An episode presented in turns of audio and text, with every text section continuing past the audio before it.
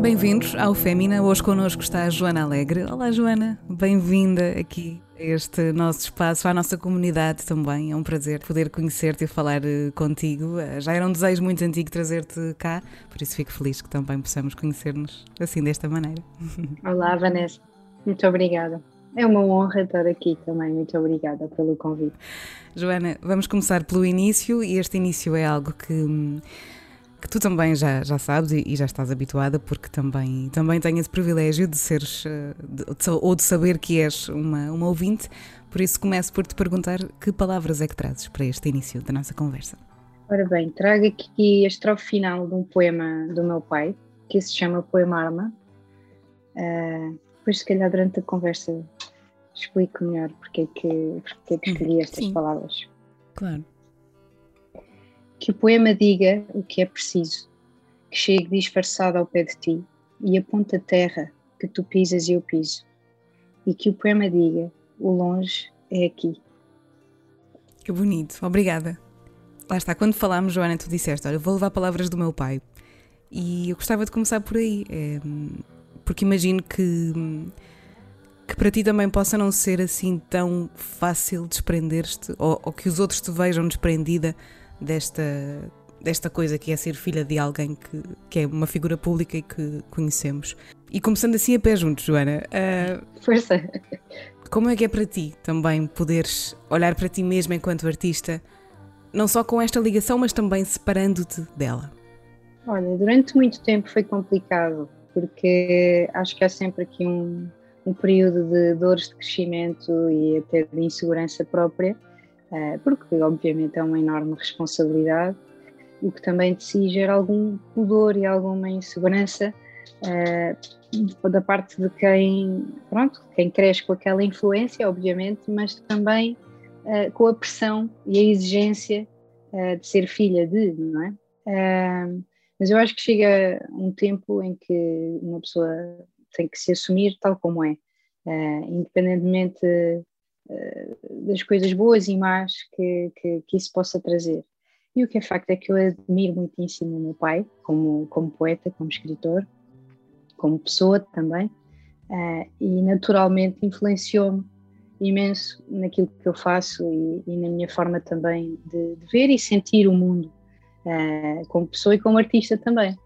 Uh, hum, ainda bem. E a, a, escolha destas palavras hoje tem que ver um pouco com eu acho que o meu pai uh, tem um, uma visão ainda um pouco idealista e romântica que, que tem, tem muito daquela geração e daquela vida que foi dos anos 60 e do papel que eles tiveram para nós também e para o mundo nas fases que atravessaram dos anos 60 e dos anos 70, os períodos de democratização uh, na Europa. E eu acho que hoje em dia somos um pouco agredidos, eu diria, uh, por um certo tipo de realismo uh, muito cru, muito, muito agressivo, lá está, perdão a redundância, e faz falta um pouco desta, deste idealismo romântico quase naivo da recuperação do valor da palavra na estimulação do que é do que é a esperança, do que, é, do que são os sentimentos lá está, mais elementares, mais puros, por assim dizer. Uh, eu acho que há hoje em dia um culto desse realismo muito violento, por vezes, e é preciso recuperar ou equilibrar um pouco a balança, uh, e por isso eu escolhi este, este poema, o Poema Arma, uh, e esta estrofe em particular, porque muitas vezes já Shelley dizia que os poetas são os legisladores do mundo não reconhecidos.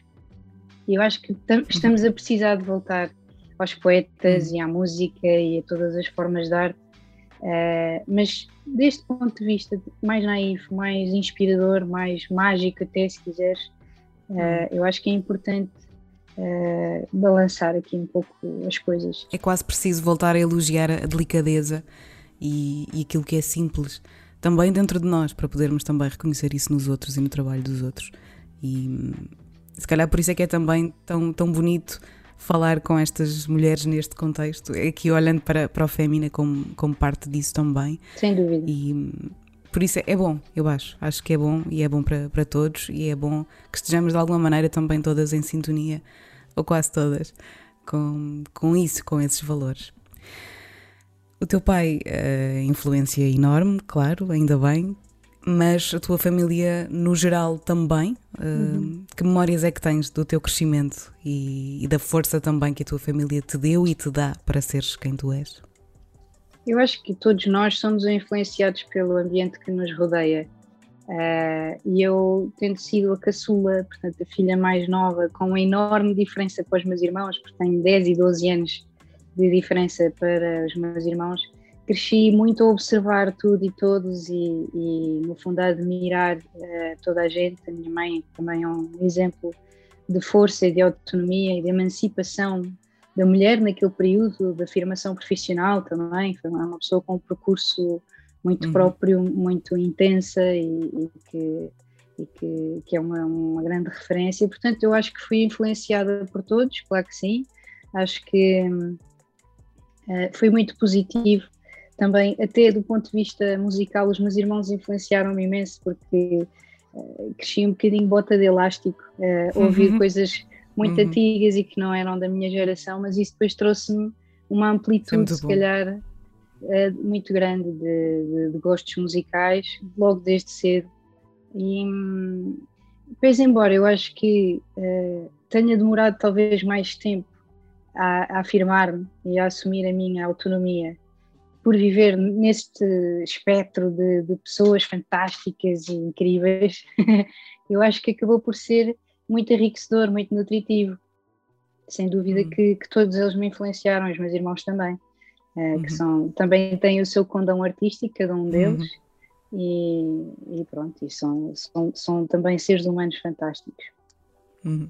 E sempre te deram a força para tu ires e voares para onde quisesses, porque a tua vida dá muitas voltas, uhum. enfim, do que, do que sabemos, obviamente, publicamente, uh, e conhecemos tem muitas frentes e, e, a fazer muitas coisas em Portugal, fora de Portugal, e tudo isso também foi, foi sendo uma influência para tu hoje poderes fazer o trabalho que fazes e seres a mulher que és.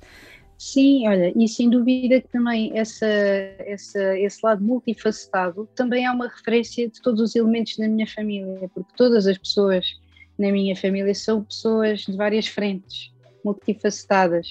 Uh, portanto, podem ter, se calhar, uma é formação uma formação central, uh, mas depois uh, têm várias ramificações na forma como se entregam à vida ativa, seja do ponto de vista profissional, seja de algum tipo de voluntariado que façam, uh, seja também da veia artística, que, que, todos nós temos uma, uma veia artística que, acaba por se traduzir de formas diferentes, mas todos têm. Um, portanto, eu acho que não sei ser de outra forma, porque toda a uhum. gente na minha família é, e portanto foi assim que eu aprendi a estar de uma forma natural na vida.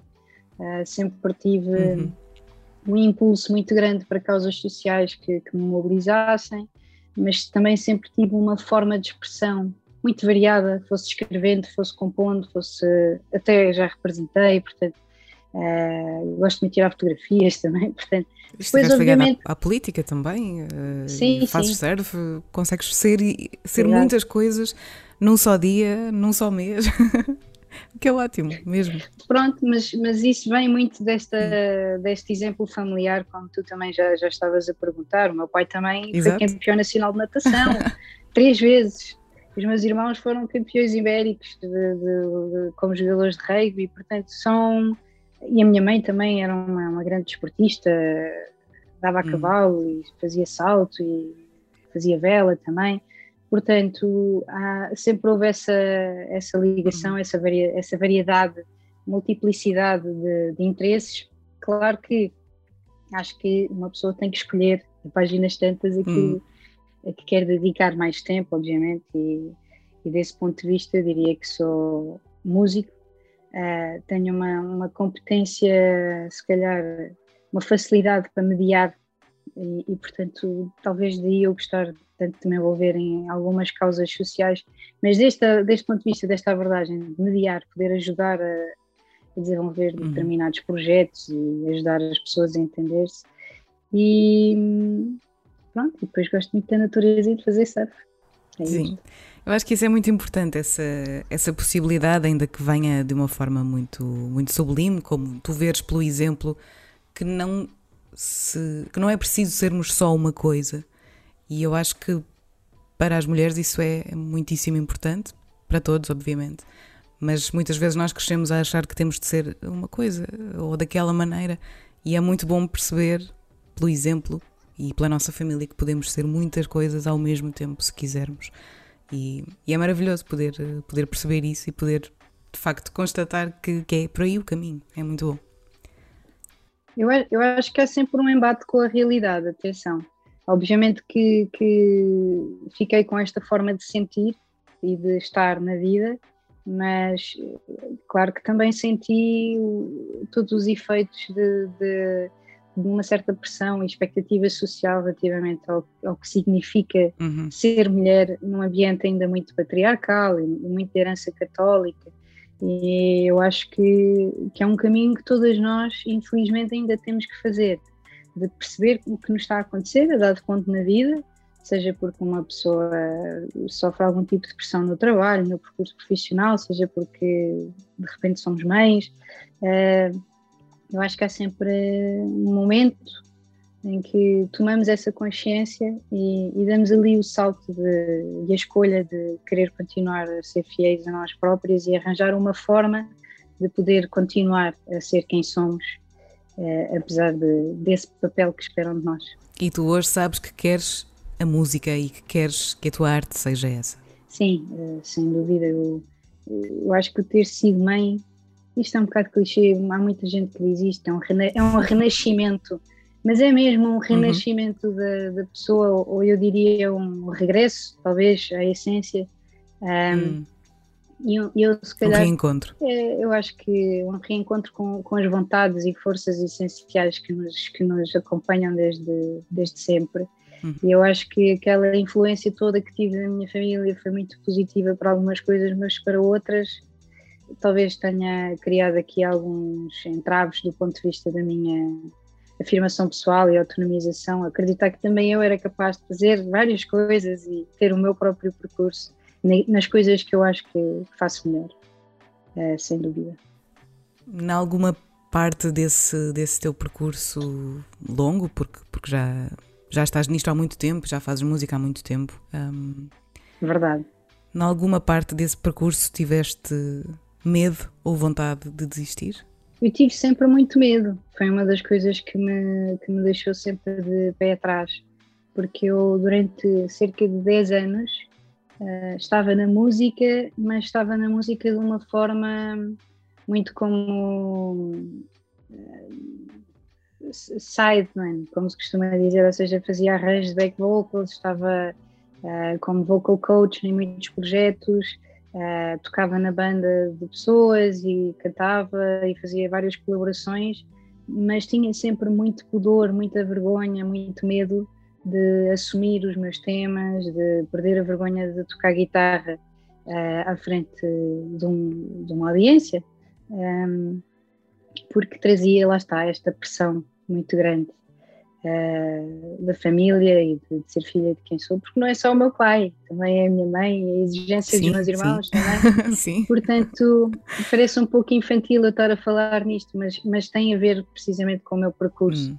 Uh, tive que passar por aqui para, para, para depois poder uh, soltar-me, pronto, falando assim de uma forma bastante à vontade. Uh, eu acho que, que, foi preciso esse tempo todo.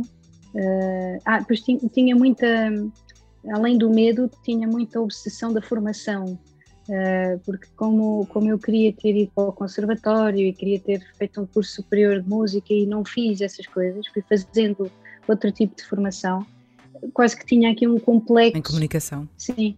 E, e, e ciência política. Exatamente uh, quase que tinha aqui um complexo de não ter uma formação superior em música, então andava sempre a estudar e sempre a procurar coisas para, para complementar isso, sempre assim com um, um perfeccionismo.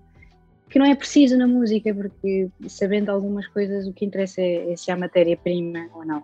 E hum. pronto, depois lá chegou o tempo em que eu percebi que, que não era feliz se não fizesse música. Eu acho que depois se tornou uma questão de sobrevivência.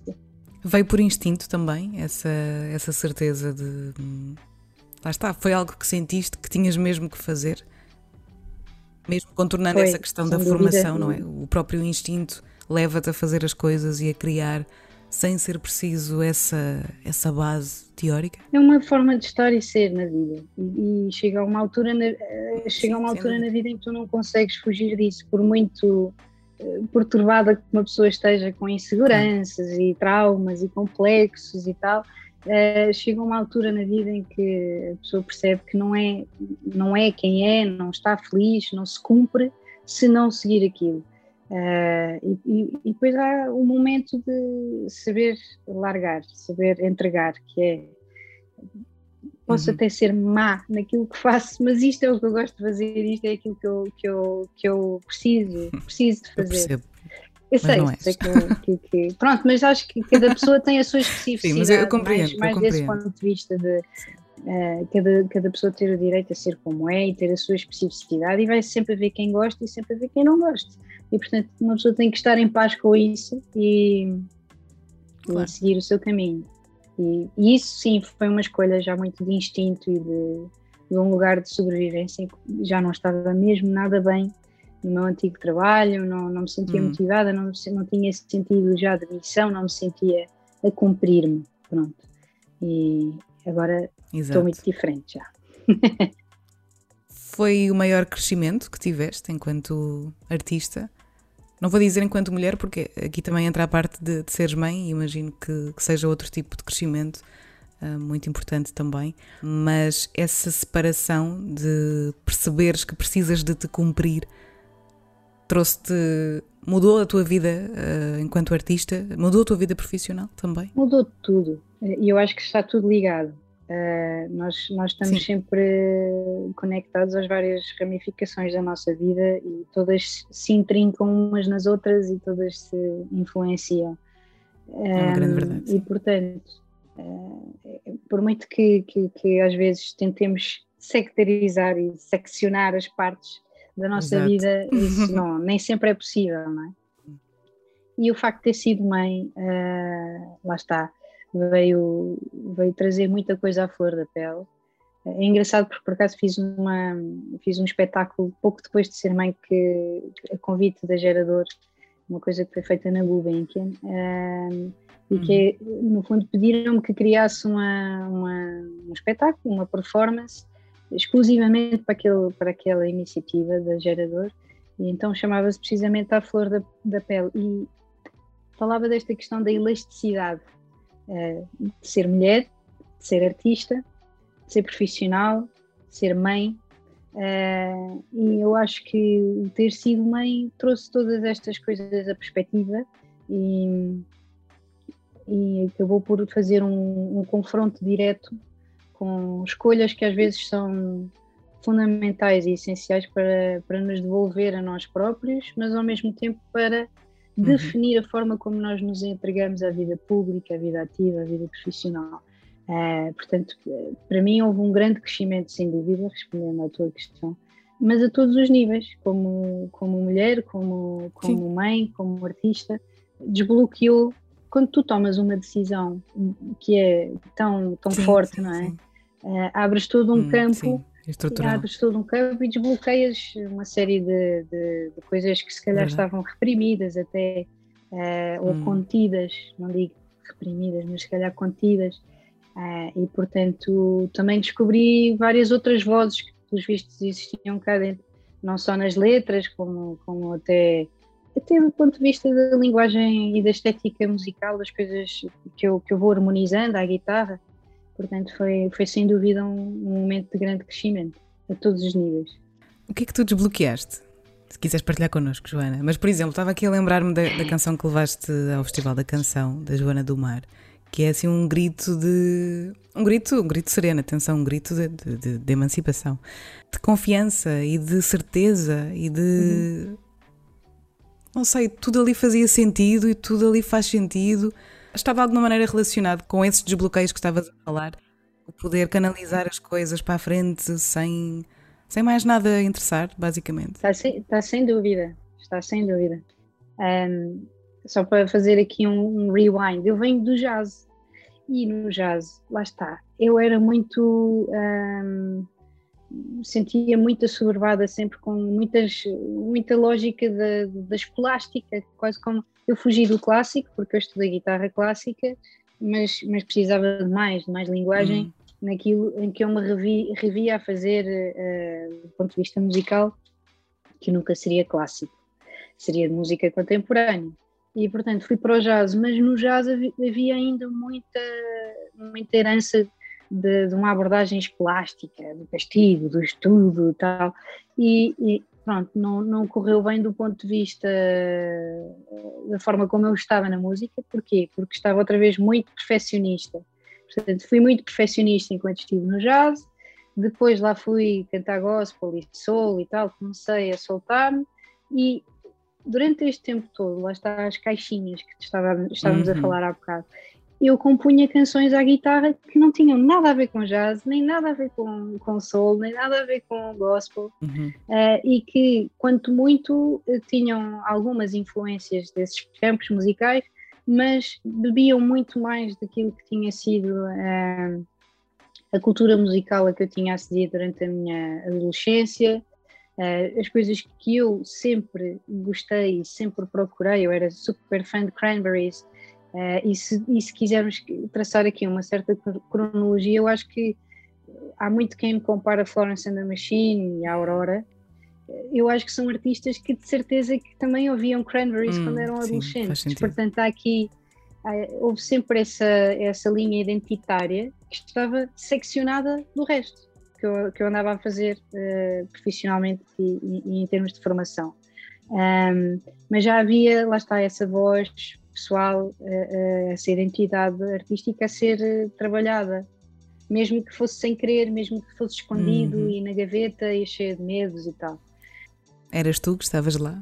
Chegando, à espera. chegando a uma exato, chegando a uma fase mais, mais adiantada, lá está, uh, posterior a esta escolha, a estes momentos decisivos, uh, depois de ter sido mãe e depois de me ter demitido do meu antigo trabalho na Câmara Municipal de Lisboa, uh, eu acho que tudo se consubstancia de uma forma mais fluida, percebes? E, então essa identidade uh, acabou por se calhar beber onde era preciso beber para perder o medo de escrever em português e, e, e trazer todas essas influências para aquilo que, que eu acho que tenho uh, de diferente no, no panorama nacional, uh, na música portuguesa.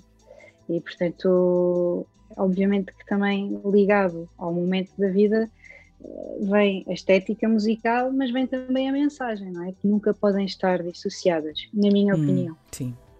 É disso que mais te orgulhas em ti, Joana? Ou de que é que é? eu, eu não, não, digo, eu não, não gosto muito da palavra orgulho, sabes? Não? Porquê? Acho que, não, por acaso já usei, mas mais para me referir a outras pessoas. Um, porque eu acho que, que uma coisa é uma pessoa sentir brilho no que faz, ter um sentido de dignidade. Uh, e, eu, e, o orgulho, mas se calhar é uma coisa minha, é, é uma, uma idiosincrasia minha, não sei. Hum. Mas o orgulho, para mim, remete-me sempre a um lado do ego. Negativo. Uh, negativo. Hum. Uh, mas claro que pode ser usado neste sentido, de uma coisa, de ter brilho, não é? De sim, ter brilho sim, naquilo sim. que se faz. Aqui é no sentido de conquista. Qual é que é a tua maior conquista? E nesse sentido, uh, de que é que tu mais te orgulhas em ti? Mas podemos substituir a palavra orgulho por, por outra coisa que, que seja mais positiva para sim, ti. Sim, a ideia é essa. É, qual é a tua eu maior posso, conquista? Eu posso, posso usar a palavra orgulho. minha maior conquista. Eu, nunca pensei assim. Sabes que também eh, pode ter sido uma das coisas que, que, que me levou tanto tempo a chegar onde cheguei, porque nunca Há pessoas que fazem storyboards Sim. o que é que querem, onde é que querem chegar na vida, não é? Eu nunca fui assim, fui uhum. sempre andando, andando, andando. E portanto é uma pergunta difícil. Um, mas eu diria que, que tenho orgulho. Uh, hoje em dia sei que estou lá para quem, quem gosta de mim e, e não só. Uh, tenho, tenho orgulho em poder aceitar as pessoas como elas são, porque uhum. também tive que fazer algum caminho. Não, nem, sempre, nem sempre fui uma pessoa tolerante, às vezes era muito orgulhosa, lá está. Um, sim, sim, sim. De outro ponto de vista. E, e no, no, no meu caminho artístico, uh, eu, eu acho que chega um momento na vida em que uma pessoa pode ser só mais um eu cantei sempre bem, sempre me disseram que eu cantava bem e que tinha uma excelente voz e no jazz eu podia ter sido uh, uma grande cantora de jazz, não tenho a menor dúvida disso, mas escolhi não, não ir pelo fácil, uh, ou seja, escolhi o caminho das pedras, como se costuma dizer, uh, estudar, uhum. continuar a criar com verdade, compor sempre com verdade. há muitas pessoas que, que, facilmente, e é uma questão de, de, de autossubsistência, mas que facilmente caem naquela coisa de fazer iogurtes, como nós costumamos dizer, que é compor para Exato. outros e simplesmente eu procurei sempre, procurei sempre a verdade, talvez seja isso que, que não sei, que me orgulho ou que, que sinto mais brilho em mim. O, o tom aqui nesta, nesta questão do orgulho é, é precisamente esse, é olhar para para nós mesmas como, sei lá, criadoras de, de algo que, que nos empodere nesse sentido, como, como agentes de força na nossa própria vida. E é curioso porque algumas mulheres dizem isto que tu me disseste agora, de o uhum. orgulho ser algo negativo, que nós associamos como, enfim, como quase algo que, que não devesse existir, ou que olhamos para, para os outros dessa maneira, aquela pessoa é muito orgulhosa. Que se pudéssemos pelo menos tentar desconstruir a palavra e aplicá-la positivamente, se calhar eh, poderia isso também mudar um bocadinho a maneira como vemos também os outros, não só nós mesmos, nós mesmos, mas os outros também. Tens toda a razão, se calhar são influências lá está, do patriarcado, não podemos ser orgulhosos. É verdade, é verdade. Talvez é verdade, nos autonomias e poder demasiado.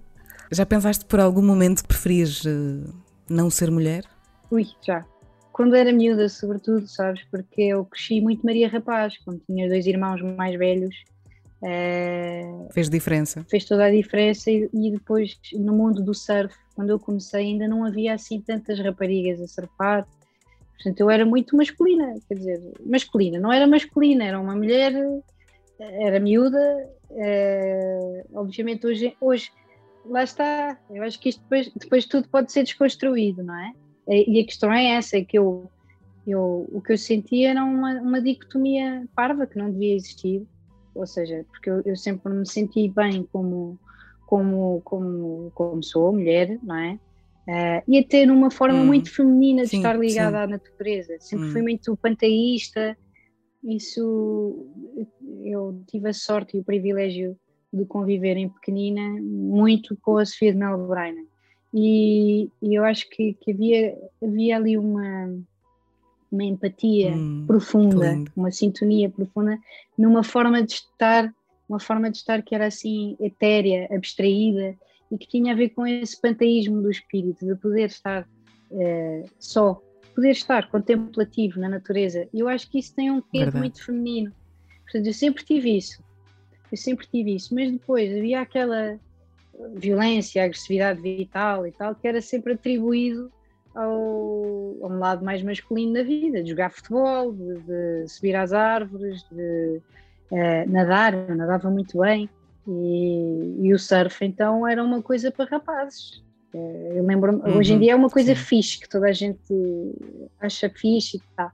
Mas eu lembro-me de ser gozada no liceu porque ia com a prancha e pedia lá uma, uma, uma contínua do liceu para guardar a prancha, porque depois pirava-me quando tinha furos e às vezes baldava mesmo às aulas para ir fazer surf e, e era uma coisa ainda muito estigmatizada, portanto houve momentos em que em que senti essa raiva talvez, é uma raiva, uma raiva. mas pá, porque é que isto é tão, é, é, tão mais difícil ser mulher do que, do que homem, não é?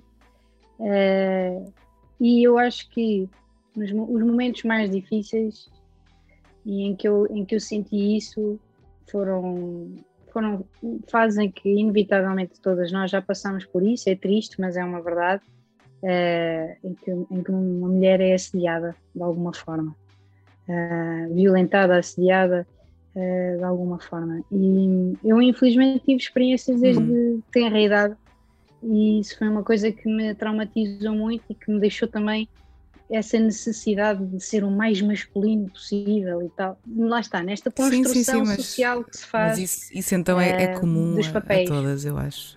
A todas as mulheres, essa, essa masculinização quase automática enquanto mecanismo de defesa para nos protegermos, que não defende nada na prática, porque é um, continuas a ser assediada.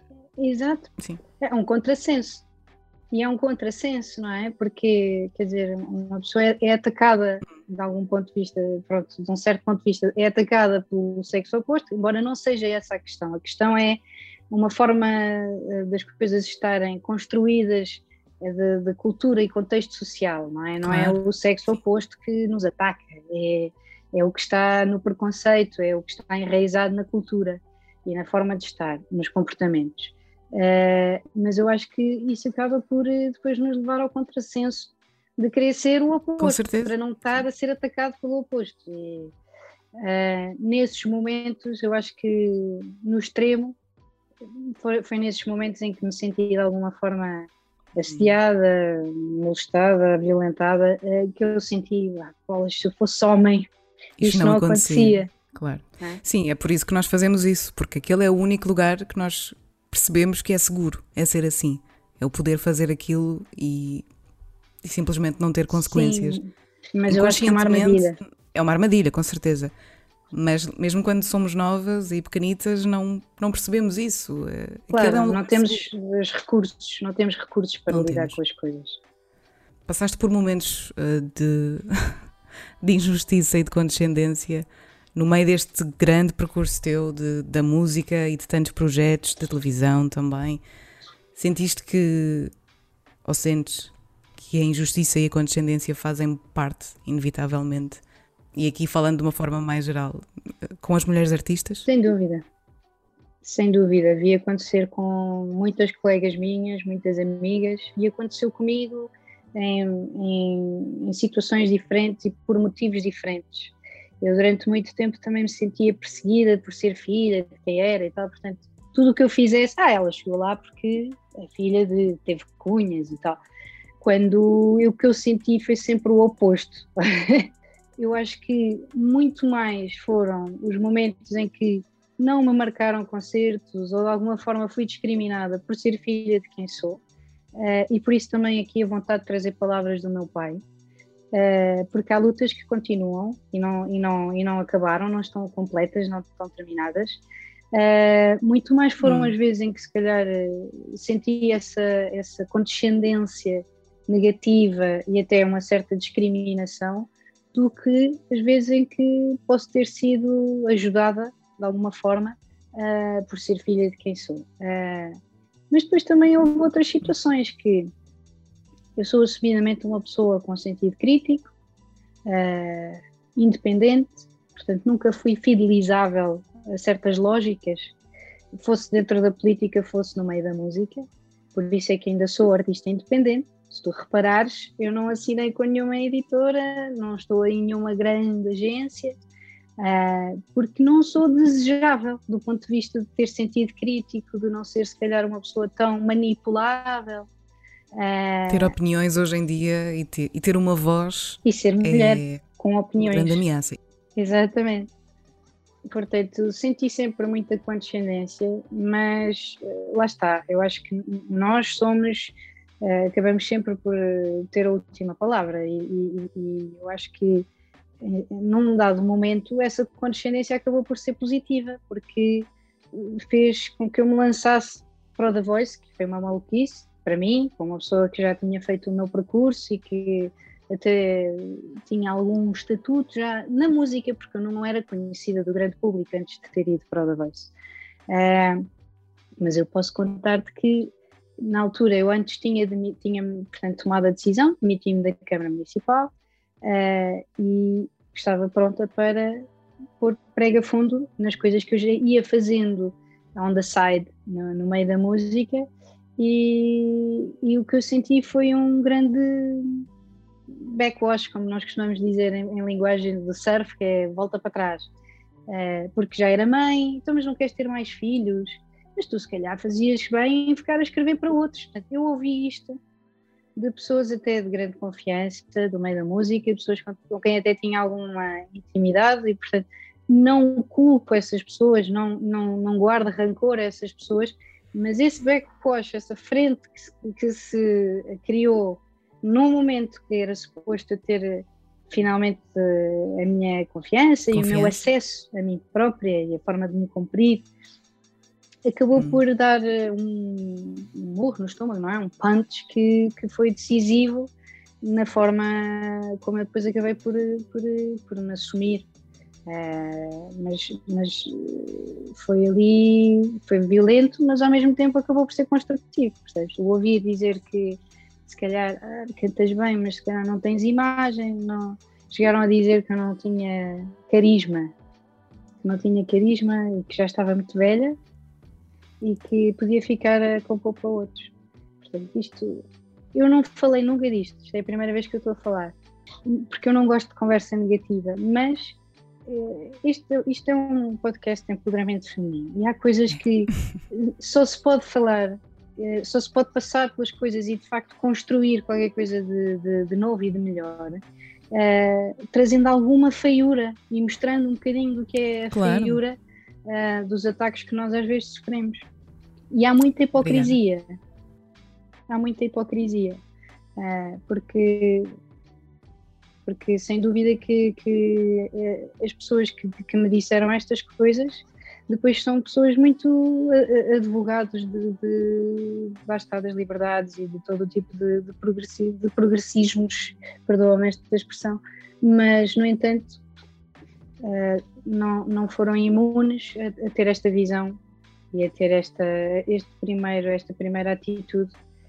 Espero que, entretanto, já tenham mudado de ideias, mas, mas pronto, é um testemunho uh, eu acho que responde bem à tua, à tua questão. Responde muitíssimo bem e, e é como dizia Joana, para já, obrigada por partilhares e por não teres. Uh, esse, esse, medo ou esse receio e por simplesmente dizeres uh, e contares a tua própria experiência. Este é o sítio certo para o fazeres, é um sítio de confiança onde todas partilhamos e, e todas já passámos por coisas semelhantes e já ouvimos coisas, se calhar, muito semelhantes com as que ouviste. E todas estamos aqui a contar e a partilhar, e eu acho que é isto que nos dá força: é a maneira como nós podemos olhar umas para as outras e perceber as nossas uh, convergências e seguir em frente, juntas e com menos medo. Uhum. Portanto, fico feliz, Joana, fico ainda mais feliz por continuares a ser uma artista independente, uma mulher independente que faz, uh, que se cumpre, não é? Que faz o que quer fazer. Isso é, é definitivamente o mais importante. Tentas e consegues e estás a conseguir. Não, não seria diferente de outra maneira. Só irias sofrer mais, eu acho, de outra claro, maneira. Claro, claro. Sem dúvida, sem dúvida. Obrigada mais uma vez por isso. Para terminar, Joana, e antes também de, de sabermos um, que sugestões é que, é que nos deixas, que sugestões culturais é que nos deixas, gostava de perceber um, qual é que foi a coisa mais importante que já aprendeste sobre ti mesma, sendo que é uma pergunta que eu sei que pode englobar tudo isto que falámos aqui, mas existe assim algo que tenhas aprendido sobre ti mesma nestes anos de vida e de carreira que queiras partilhar connosco e que seja realmente importante e, e que mudou a tua vida? Acho que quanto maior o medo, maior a coragem. Uh, e do lado de lá estão sempre coisas maravilhosas uh, e que nos surpreendem e que superam todas as expectativas. E portanto, um, ehm, eu acho que isso foi, foi essa capacidade de voltar a este, a este mantra Uh, é sem dúvida aquilo que eu aprendi, mais, que existe mais profundo em mim, que é não parar, tentar sempre. Porque a alternativa é pior do que, do que tentar sempre. Que bonito, acho que vou escrever isso, alguns aqui. Quanto maior o medo, maior a coragem, é isso. Sim, uhum. exato. Acho que, acho, acho que foi isso que disse. Muitas vezes achamos que medo e coragem são duas, dois sentimentos uh, diferentes e, e, não, e em todas as situações há medo e coragem juntas, coexistidas. Exatamente. Interligadas. Num, num momento de coragem, o que faz superar o medo é a coragem, mas estão. E vice-versa, sim. No mesmo momento. Sim. Sem dúvida. Então, passo às minhas escolhas? Antes ainda, Joana, quase, eh, Sim. quase nesse momento, mas e, e, só mesmo para fechar assim uh, da forma mais difícil possível, gostava que te pudesses descrever numa palavra, neste momento, hoje, agora, depois desta conversa, quem é a Joana Alegre? Mulher. Com tudo o que isso implica. Exatamente, não sei se, se calhar já outras uh, entrevistadas responderam o mesmo. Não. Mas... Toda a gente responde uma palavra diferente, é muito que engraçado. É lindo, obrigada, Joana.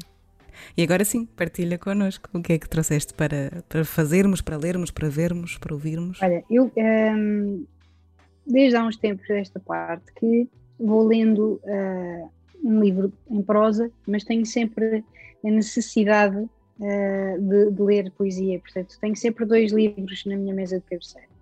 Na prosa estou a ler Onde Nada Existe, do Yeats, que é um conjunto de, de contos uh, que nos devolve, lá está, aquele lado mais mágico de um certo imaginário, mas sem cedências, tanto pode ser naif como pode ser muito duro, uh, uhum. porque há até aqui um lado meio de treva, uh, mas que é saudável também, lá está, saber coexistir. Também é importante, sim, exatamente e porque vivemos também num, em tempos de, de, de, retrocesso e daquela violência e dureza que eu te estava a falar no início. Acho que há um culto de um realismo cru uh, que eu não acho bonito, não acho terapêutico, não acho pedagógico. Uh, já tentei ler algumas coisas que, que vão nessa linha estética e, e, não, me, não me alimenta. Então tive aqui voltado, vontade de voltar uh, ao amor e aos antigos e nada melhor que 366 poemas que falam de amor, que é uma antologia que foi organizada pelo Vasco Graça Moura. Uh, hum. E tem autores portugueses, brasileiros, tem traduções dele, Vasco Graça Moura, que, que traduzia belíssimamente, uh, sempre falando de amor, mas também resgatando o antigo, o novo, o presente uh, na nossa língua e nos autores da nossa língua. Há muito também hoje em dia o culto de, de, de está na moda ler traduções de coisas ah, que estão na moda. Uh, e é bom, obviamente hum. que sim. Eu, por exemplo, sou fã de Rupi Kaur, mas e, e, conheci há pouco tempo, há relativamente pouco tempo. Uh, mas para quem escreve, para quem compõe, para quem trabalha com a língua portuguesa, acho que é fundamental não esquecer os antigos, os, os nossos. O, sim, e ler o original, sim, ler na. na e, e obviamente os, os, que, os, os que hoje em dia também escrevem muito bem, que também há muitos que estão aqui representados nesta, nesta antologia. Depois, a nível de outras sugestões, uh, tu pediste-me sugestões de uh, espetáculos ou filmes, uhum, mas eu vou só música, filmes, vou, vou dar uh, música, é verdade, tinhas também pedido música. Uh, eu neste momento estou super fã da Garota Não. E, e portanto o álbum dela, Rua das, Rua das Marimbas, acho que toda a gente devia ouvir, toda a gente devia conhecer a Garota Não. Uh, também é uma artista independente como eu, portanto, dar força Portanto, o álbum da, da Garota Não, sem dúvida, é fantástico. Uh, o mais recente álbum do Salvador Sobral, o BPM, acho que está lindíssimo. Uh, e, e, eu confesso, eu fui curiosa porque eu neste momento estou a trabalhar com, com o Leo Aldri, que foi co-produtor e, e co-autor de alguns dos temas, uh, também pianista. e portanto, eu tenho, eu tenho estado a gostar muito de trabalhar com o Leo no meu álbum, portanto, ele está a misturar o meu álbum. E, e, fui curiosa, uh, obviamente sou grande fã do Salvador, mas uh, fui curiosa um pouco pela forma como eles fizeram o álbum, porque foram para a França, fecharam-se numa casa, uh, músicos e, e, cantor, e que também é músico, não é? E todos criaram juntos este álbum. E é muito bonito, muito verdadeiro, muito visceral. Uh, mas ao mesmo tempo muito completo, lá está, daquele equilíbrio que eu falava há pouco, que é a questão uh, de ter o visceral, ter o que é uh, mais profundo, mais da nossa treva interior, mas também o lado mais, mais mágico, mais naif, mais ingênuo, uh, que tanto precisamos para continuar. Portanto, BPM do Salvador Sobral. e eu tinha mais um, ah, do José Gonzalez, que é o. é o mais recente álbum do José Gonzalez, que é muito, muito doce, muito bonito. Uh, e é doce. É sem... o Local Valley. É o Local Valley, exatamente. É, do, uhum. é doce sem perder a, a, potência e a agressividade vital, porque nós podemos ser hum. potentes e ter agressividade vital sem perder claro. a doçura. Uh, podemos ser fortes e doces e serenos ao mesmo tempo. Exatamente. Mais coisas. Uh, para terminar. Espetáculos? Uh, vai, vai, está a acontecer já um espetáculo na discoteca Lux, uh, através, por via do Teatro São Luís, da Joana Craveiro, que é muito engraçado porque é um teatro, é um, é um espetáculo de teatro em modo concerto rock, e chama-se Aquilo que Ouvíamos e remete-nos para, para, para o tempo dos anos 80, 90, uh, das cassetes. Uh, e eu, eu ainda vivia um bocadinho disso. Uh, ainda uhum. tive as cassetes regravadas e regravadas e regravadas. Uhum. Portanto, acho que é sem dúvida um, um, espetáculo a ver. Eu sou grande fã da Joana Craveiro. Um, uhum. E depois, por fim, deixava aqui. Acho que toda a gente deve ir ver concertos, o mais que puder. Claro. Estamos a precisar que todos vejam concertos. Uh, em particular, eu vou estar no, no Festival Jardins do Marquês, em Oeiras, com o Vicente Palma, e vamos atuar na noite em que também atua o Rufus Wainwright, que será certamente um belíssimo hum. concerto. Uh, fui recentemente convidada. E vocês também, Joana e Vicente. E nós também. também. É, é, uma noite, uma noite, será uma noite certamente muito boa.